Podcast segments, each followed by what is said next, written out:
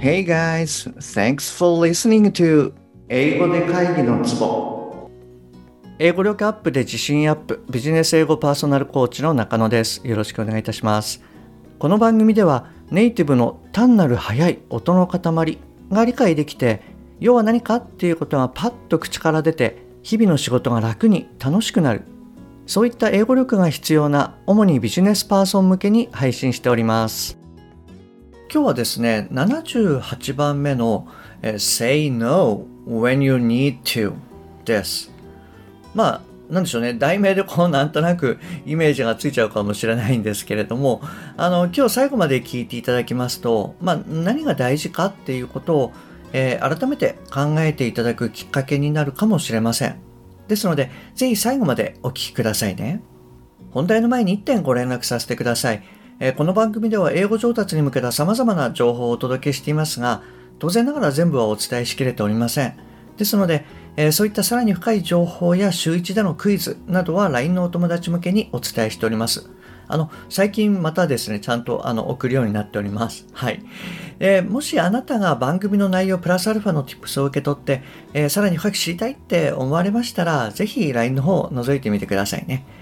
えー、たった10問で一発解消、あなたのベストな英語習得方法は？の診断ゲームもリリースしてますので、えー、よろしければお試しください。はい、えー、それじゃあですね、今日のお題の方に入っていきますね。え、まず英文を読んでいきます。Number 78 Say no when you need to.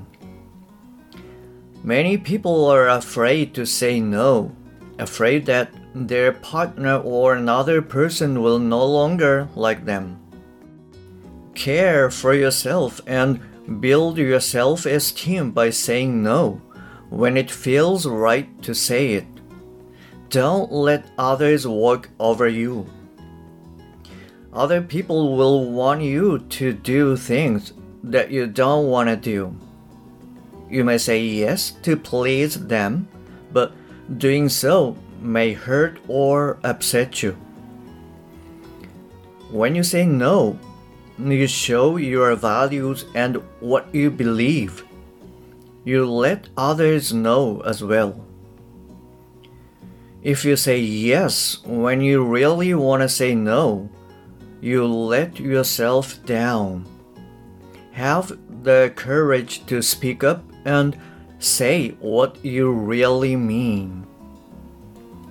はい、こういったものになります。いかがでしたでしょうか？ちょっとあの内容の方を簡単にシェアしてみると、えー、多くの人は、まあ、ノーということを恐れています。うん、パートナーや周りの人からもうあなたのことを好きじゃないって思われることを恐れています。あなた自身を大事にして、えー、自尊心を作るためにも、えー、言うべきと思った時にはノーを言いましょ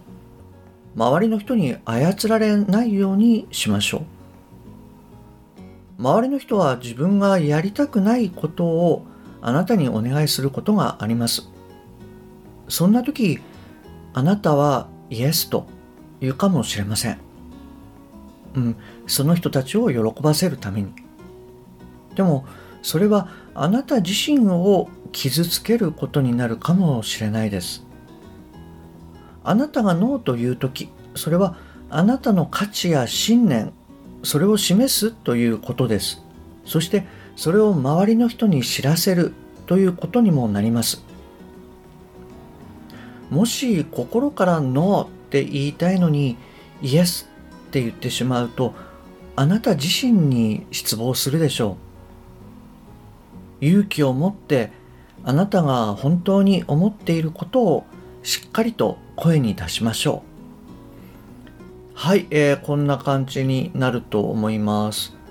そうですね。何でしょうね。こういつも思うんですけれどもまあここに書かれていることって、うん、いつもそうだよなって思い知らせてくれるなってあの思います。あのそうですね。もしかしたらあのあなたもご存知かもしれないんですけれどもあのエニアグラムっていうのがあるんですね。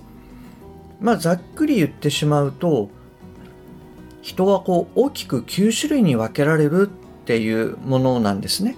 で、えーと、その中で私は実はタイプ Q っていう、えー、平和を愛するものっていう分類に、えー、なります。まあ要はその何でしょうねこう揉め事を嫌うタイプっていうところなんですかね。なので、うん、何かこう役員決めとかでまあ揉め事が起きそうになると自分がその役をやっちゃったりとか例えばその以前同僚とかと一緒にランチどうするみたいになった時もまあ、ほとんどこう自分の意見を言ったりするっていうことは、うん、なかったなと思うんですね。うん、なので、まあ、この文章を読んでいても言ってることはわかるんだけどうーん怖いんだよなってまさにその書かれてる内容そのものっていうんですかねあの正直それを感じてしまうなと思います。はい、あのあなたはどうですか？あの、まあ、もしですね、あなたがあのエニアグラムをご存知で、例えばそのタイプ3ですね、の方だったら、あの、一切共感を得ていただけないかもしれないです。まあ、それぐらいこの人の価値観っていうもの、まあ、もしくは考え方っていうんですかね。そういったところはまあ異なるわけなので、まあそこはちょっと仕方ないんですけどね。はい。で、えっと、ちょっとまあここでエニアグラムの話は置いといて、で、ただこれってですね実はあの私も最近こう結構変わってきてるなっていう部分が実はあるんですね。でそれが何かっていうと、えー、クライアントさんに対する接し方ですね。まあ私の場合その1対1でのコーチングをやっているので、うん、まさにこうお客さんとこう真正面から向き合ってるわけなんですね。でやっぱりその最初の頃っていうのはちょっとこう厳しめのことを言うっていうことがすごい怖かったんですよね。うん、あのせっかくこう私を選んできてくださったのに厳しいことを言って嫌われちゃったらどうしようとかもうやめるって言われちゃったらどうしようかなとかですね。でさらにその辞めちゃう人がどんどん増えていったらどうしようとか。はいあのそういったことを結構やっぱり考えていてえー、最初のうちはですね本当にまあいいとこだけ昨日よりもほんの少しでもいいから伸びたっていうところだけそこだけをこうピックアップして、えー、実はクライアントさんにお伝えしてたんですよね。でもある時ちょっと思ったんですねうんそれってなんかこう結局自己保身に走ってるだけなんじゃないの？ってあのなんでしょうねこう嫌われたくないとかやめてほしくないとか傷つきたくないっていうふうに結局矢印が全部自分自身に向かってるよなっていうことにあの気づきました。で、まあこれはですね、もちろんそのコーチになるためにあの常に矢印はクライアントさんに向けなきゃいけないと。で、えー、クライアントさんの目標達成に向けなきゃいけないっていうことをもちろん頭では理解してたんですよね。でもうんもしかしたらちゃんとこう腹落ちしていなかったのかもしれないかなっていうふうに思います。まあ、結局はそのなんでしょうねやっぱり怖かったからなんでしょうね。うん、でもしかしたらその程度のこの些細なことで関係が崩れるっていうことをまあ目の当たりにすることで自分の存在っていうのがなんかいかにちっぽけなのかっていうことを見たくなかった。まあ思い知らされたくなかったっていうんですかね。はい、そういったことなのかもしれないです。うん。まあこの辺りはですね、今、あの、思いながらこう話しているので、えー、実際に自分の内観っていうんですかね、そういったものが済んでないんでちょっとわかんないんですけれども、あの、そんな感じで思いました。で、えっと、それにこう気づいてからは、やっぱりその、とにかくクライアントさんのためになること、目標を達成するために必要なことそれはこの耳障りが良くないことでもまあちゃんと伝えようっていうふうに思ってきたし、うん、それをまあ実行できてるかなというふうに思います。で、えー、伝えることはちゃんと伝える。でも、まあ状況確認だったり、伝え方をこうしっかり見極めてから伝えるっていうところが、はい、あのポイントかなと思います。まあ要は矢印がちゃんとクライアントさんに向いていて、そこにこう愛情があればやっぱり相手にも伝わるんじゃないかなと思いながらやってます。で、えー、これを聞いてくださってる方の多くの方がまあ会社員だと思うのでなかなかそうは言ってもなってところはあると思うんですよね。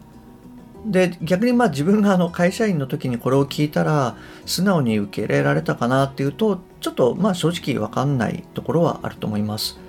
なのでまあいきなりその行動を変えるんじゃなくってまあほんの些細なところからでいいので、えー、ノーを言ってみるというのがいいかなと思います。まあなんでしょうね。本当はノーって言いたかったんだけどで昨日まではイエスと言っていた些細なこと。そんなところからこうノーっていうことをちょっと言ってみるとあのあなたが本当に大事にしているもの大事にしなきゃいけないものっていうところがまあちょっとずつ見えてくるかななんて思いました。はい。はい、えー、今日も最後までお聴きいただきましてありがとうございます。もし今回のが役に立っていれば、えー、ぜひ購読ボタンもしくはフォローしてくださいね。